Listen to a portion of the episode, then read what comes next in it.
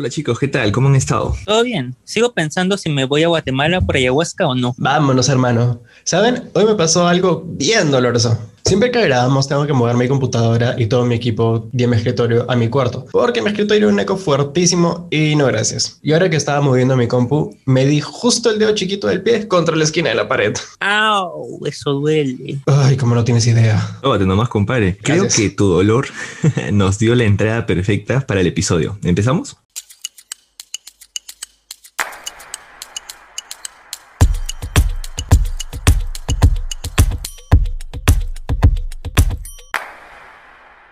Vuelve uno de los favoritos del público. Si eres fan del podcast, te has dado cuenta que esta es la segunda parte del tema más doloroso. Hoy volvemos a hablar de la tortura. Y no la canción de Shakira, sino eso que quieres hacerle a tu ex. Y para darle variedad, te damos tortura medieval, moderna, psicológica y hasta sexual. Todo lo que quiera llevar casero. Y además les traemos a una invitada especial. Les presento a Andrea de la página Sabor Asociada. ¡Ey! Eh, Azu, ¿qué tal personaza que han invitado? ah? Hola. Bien, acá con el verano que me está matando y con una pandemia que no se acaba. Bueno, primero cuéntanos un poco quién eres tú, qué es Sabor Asociada, para que la gente te conozca. Bueno, yo soy Andy, Andrea. ¿Quién soy? Soy un ser humano un poco revoltoso. No me quedo en silencio y me gusta hablar sincera, por eso estoy acá. Y Saber Sociedad es una página en la que promovemos la educación cívica y conocer un poco más sobre el mundo en el que vivimos y la mejor manera de cambiarlo. De hecho, si visitan en Instagram la página que es sabor.a.sociedad, van a encontrar mucha información muy interesante y ojalá les guste y la sigan y le den mucho amor. Se hace desde el core, amiguitos, se hace desde el core. Dale, bueno, comencemos con el tema que nos trae el día de hoy acá, tortura. Voy a comenzar. Vamos a comenzar ligerito hablando no de tortura física, sino de algo que me gusta un poco más, que es la tortura psicológica. Que específicamente es curioso, porque era un caso en el que no te hacían nada, sino era algo que no te dejaban hacer. A ver si adivinan qué es. ¿Dormir? De hecho, sí.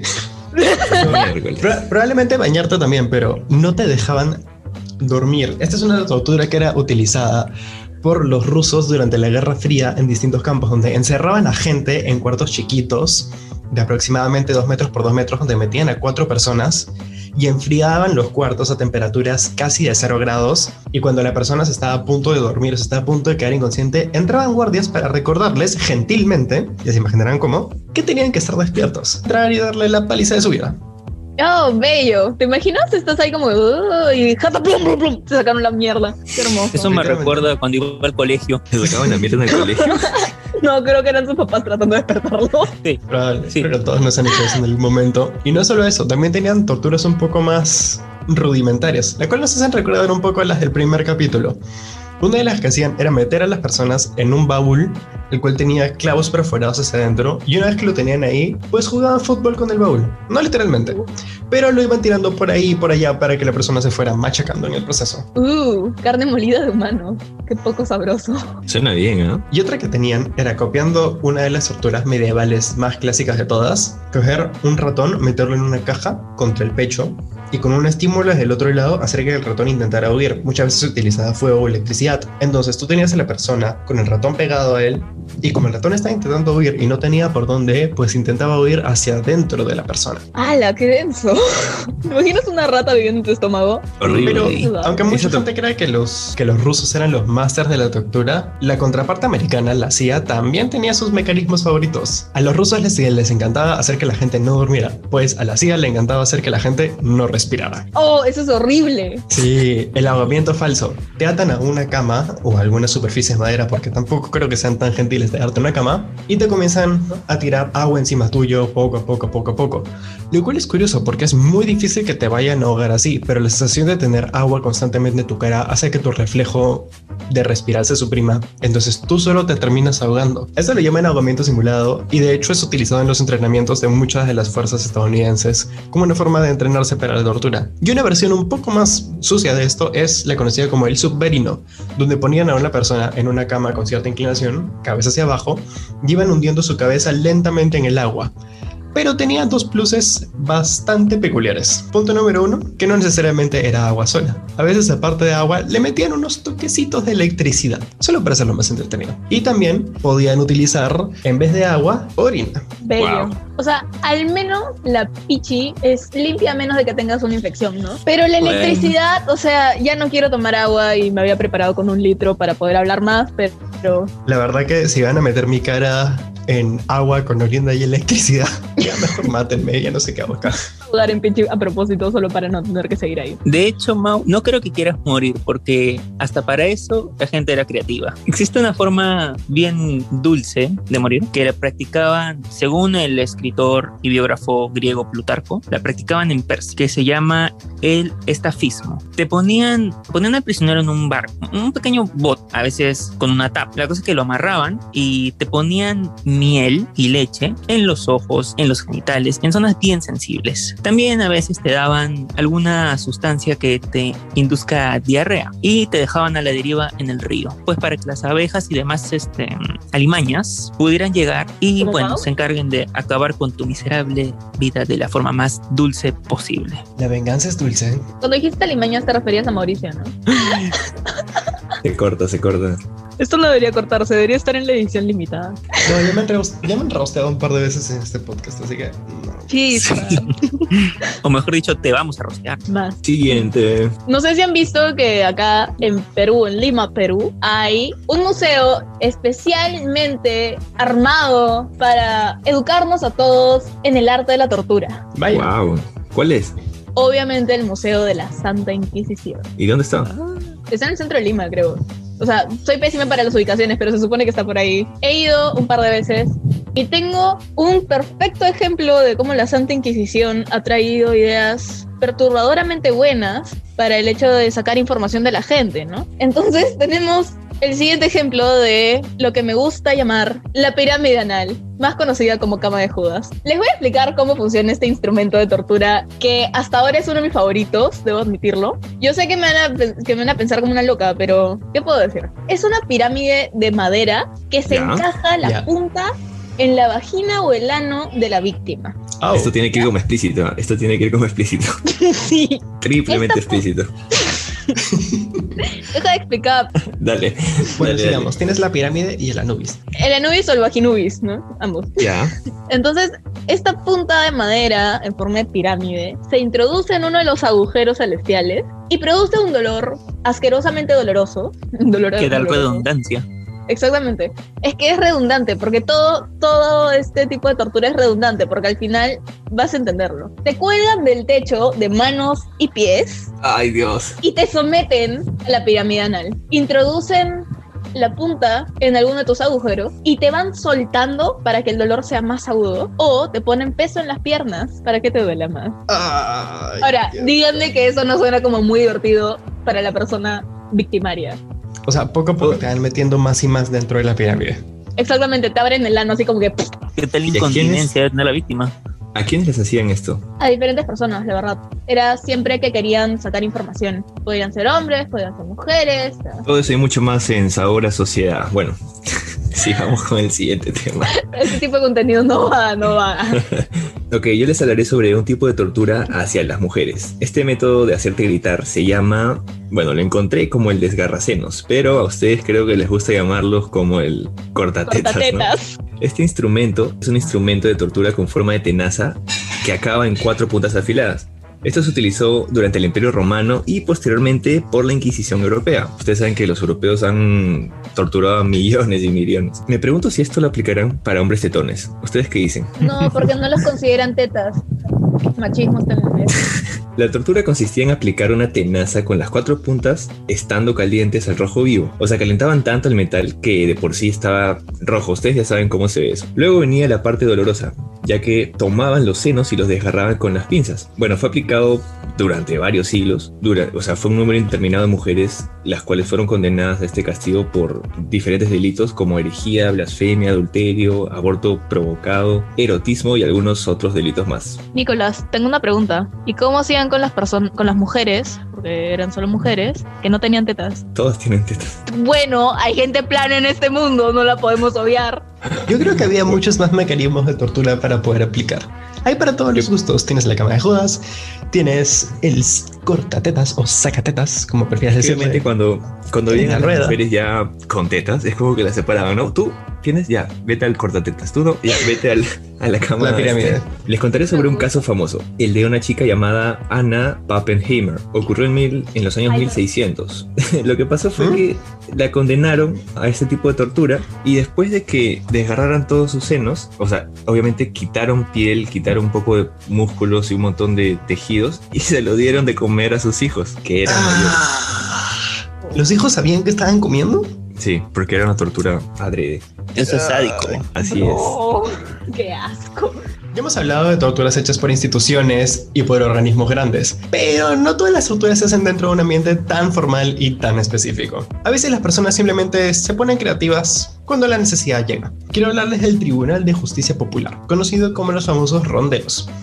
Estas son personas que se encuentran dentro de pequeñas comunidades, especialmente en la sierra, que deciden tomar justicia por cuenta propia cuando el Estado no hizo lo que tenía que hacer.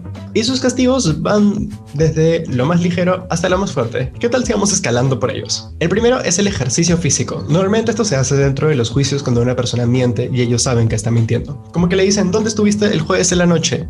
Y dice, estaba en mi casa. Y, y el juez le dice, mientes, dame 10 lagartijas. y así lo van agotando bueno. poco a poco. Pero claramente si, no sé, mandan a Salva a hacer lagartijas, va a tener problemas porque no va a llegar ni a tres, güey.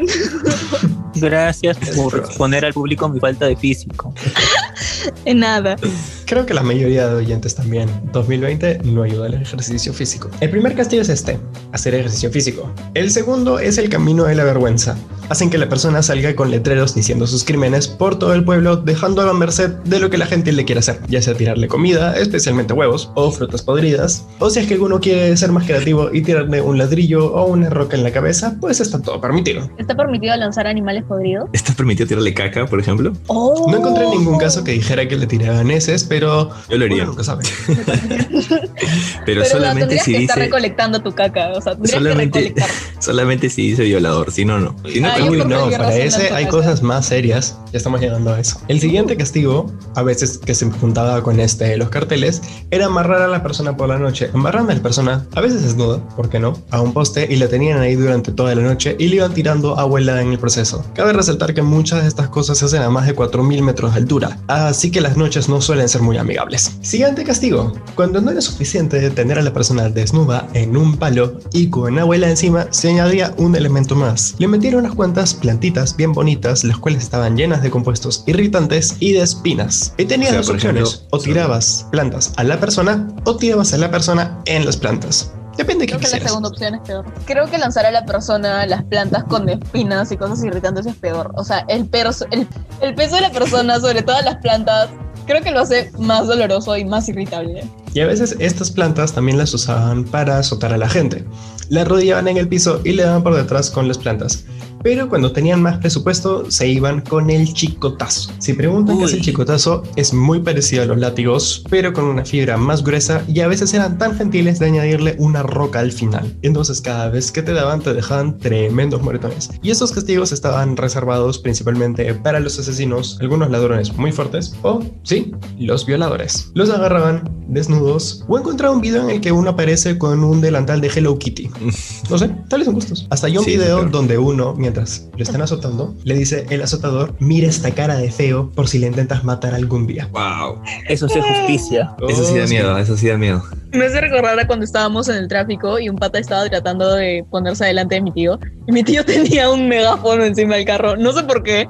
Y dijo, ¡Avanza, feo! Fue increíble. Oh, increíble como el- insulto tan chiquito puede ser tan divertido. También Deberíamos ponerle un micrófono vez. a tu carro. Sí. Los insultos Más siempre feo. son un buen plus para cualquier tipo de tortura, especialmente si está relacionado a los latigazos. Pero también hay gente que le gustan los latigazos. Efectivamente, existe un tipo de conducta sexual llamada sadomasoquismo o masoquismo sexual, que consiste en que la persona experimenta excitación sexual al ser humillada, golpeada, atada, sometida a maltratos, suele consentida y la mayor parte de las veces son solo actos. No es eh, una humillación real sino que los, la pareja está consciente. Esto es lo que diferencia al masoquismo sexual del trastorno, que se conoce como trastorno sexual masoquista, en el cual se tienen dos características muy importantes. La persona se encuentra angustiada por su comportamiento y es incapaz de funcionar a causa de esto. Y también los actos realizados pueden causar graves daños psicológicos, físicos e incluso la muerte, como será en el caso de la asfixia autoerótica o asfixofilia. De hecho, creo que hubo un caso hace poco de una pareja que estaba haciendo la asfixofilia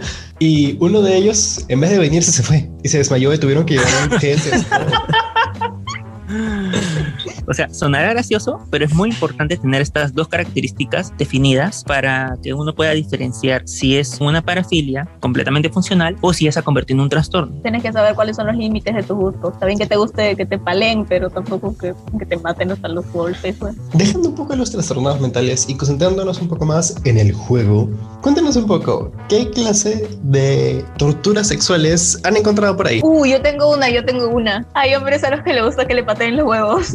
Ah, no es cierto, no es cierto. Sí, los atan en el suelo y les patean los huevos. Y no sé cómo no les duele, güey, pero lo disfrutan.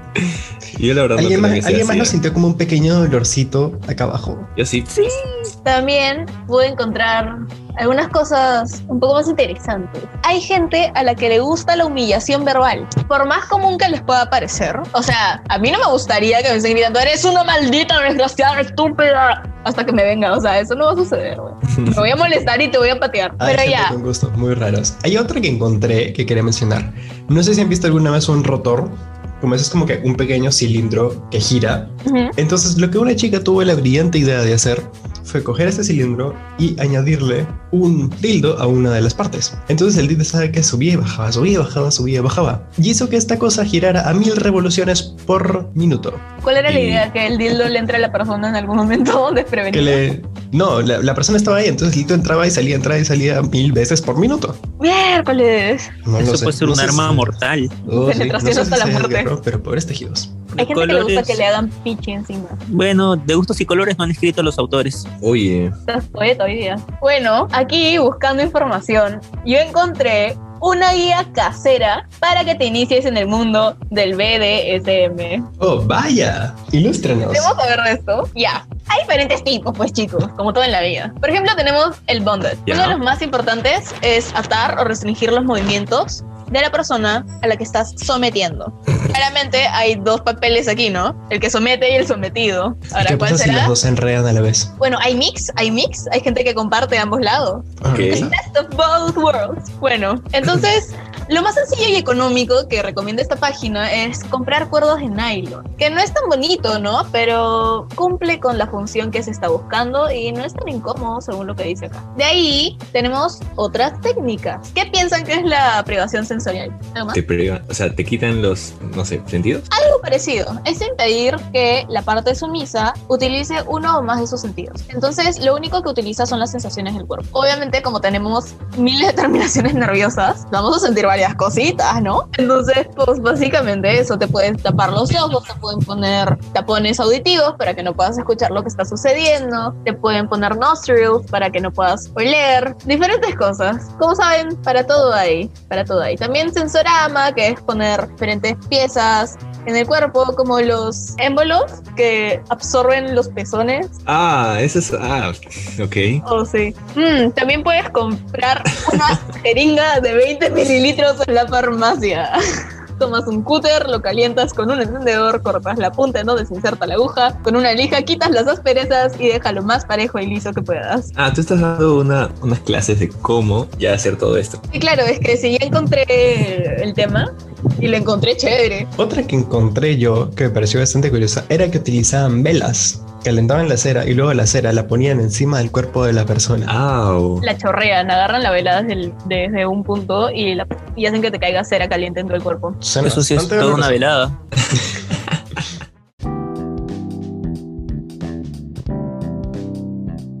Interrumpimos este programa porque hablar de torturas duele bastante, pero ¿sabes que no duele?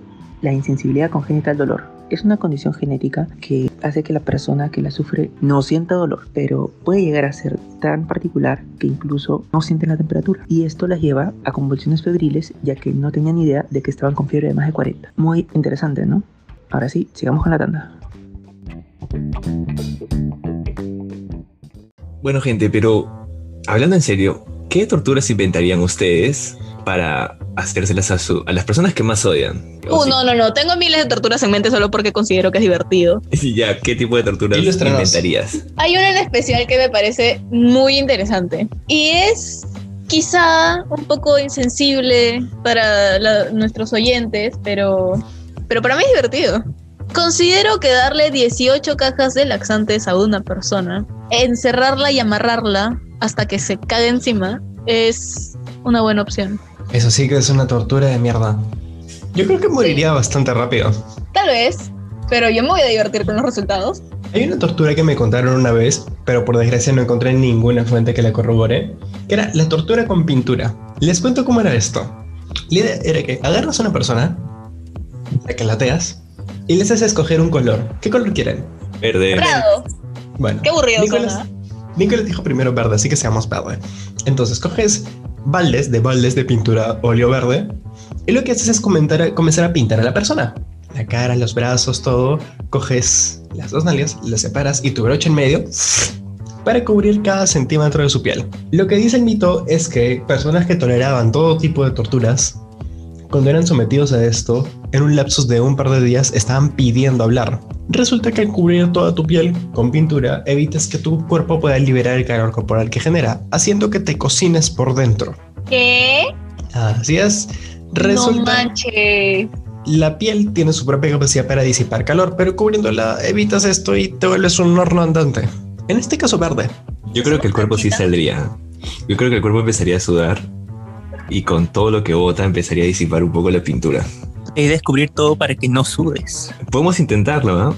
Si hay alguna persona que nos escriba y nos diga yo, yo puedo ser este, parte del experimento, bienvenido sea. No, yo tengo un par de ideas en mente. Cuéntanos, Oh, bueno. Si nos estás escuchando, ¿quieres que censuremos el nombre? sí, por favor. por favor, púdrete en el infierno. ¿Quién es? ¿Profe? Mi ex. Hablamos de la Ah, chucha. Dejando la herida, vamos con la tortura. Siguiente. Yo creo que una tortura especialmente interesante para los hombres sería chancarles los huevos constantemente en un chanca limones. Ah, Y si está usado, peor. Sí, y si tiene limón o ají, especial. ¿es verdad eso de que puedes tú saborear con los testículos? Hay teorías. Ay, Hay qué horror. teorías.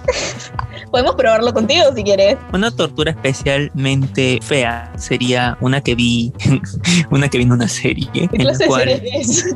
consiste en que llevas al prisionero a una sala y le llevas una acompañante, ¿ok? O va- varias acompañantes. Ustedes saben qué pasa. Y cuando se encuentre en el mejor momento, agarran un pequeño cuchillo y ¡juá! Ah, Dios. Un comentario respecto a eso. Eso sí es el más doloroso, Salvatore, porque yo sí lo, nosotros sí lo podemos imaginar cómo podría ser. Uy. Yo me puedo reír.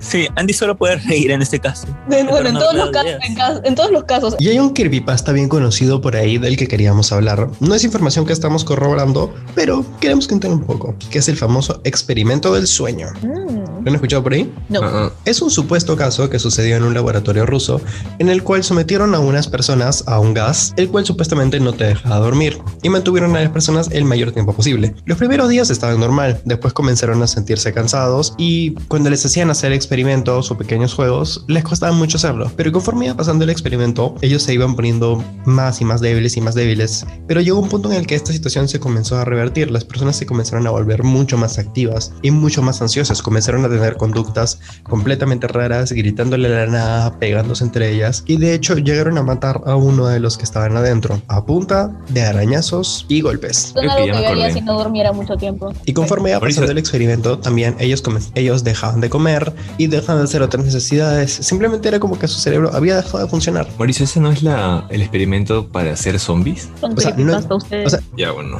Ya me cortaste el hilo, ya no sé qué estaba diciendo. Pero sabemos que la tortura puede llevar a la muerte, ¿no? Somos totalmente conscientes de eso. Sí, claro. ¿Consideran que es lo más palteante de morir? Es que es demasiado deep, la verdad. No quiero entrar en ese tema porque si no, después voy a, no voy a poder dormir tres días. Bueno, después podremos hacer el experimento del sueño. Ya, bueno, ustedes comiencen. Personalmente he tratado de aplicar mucho un principio en mi vida, que es el hecho de que si algo no está en tu control, no te preocupes por ello. Entonces, Teniendo en cuenta que la muerte es el gran spoiler de la vida, porque es lo único que todos sabemos que nos va a pasar, simplemente como que pude asumir que era lo que simplemente va a pasar cuando tenga que pasar. Y no es algo que me afecte mucho. No le tengo miedo a la muerte, le tengo miedo a morir, en el sentido de que si viene alguien y me amenaza con una pistola, pues sí, me va a dar miedo. Vas a hacer si la probablemente.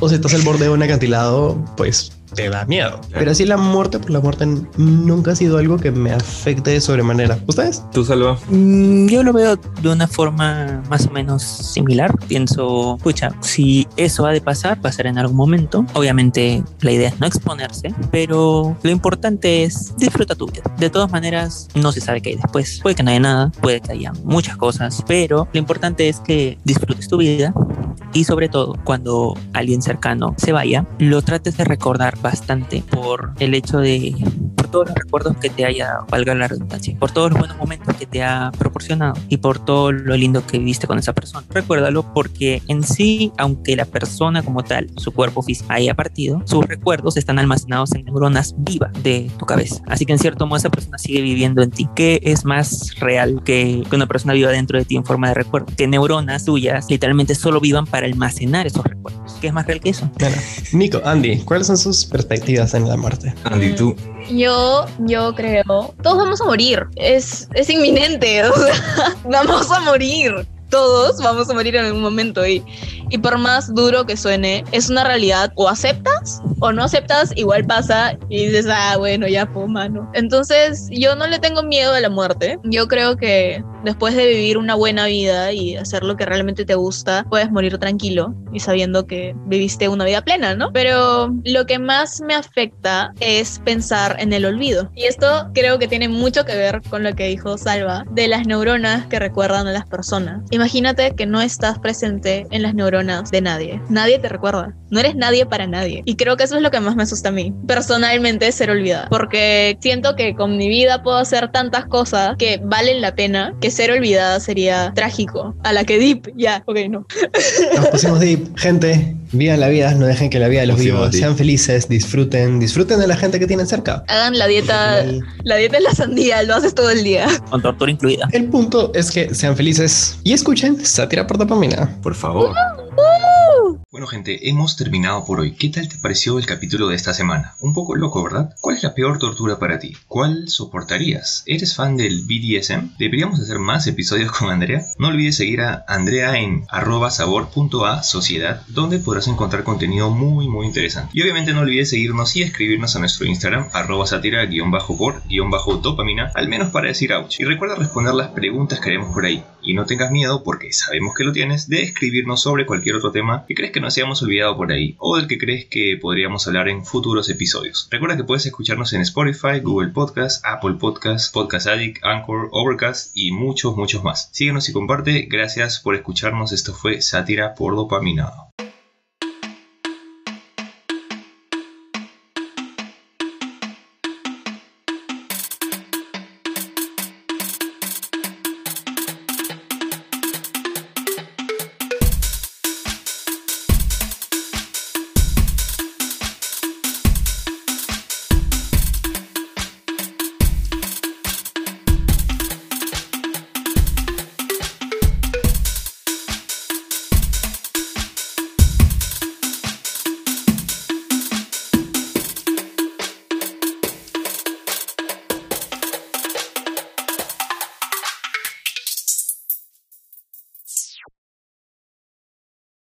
Así que te quedaste un poco más.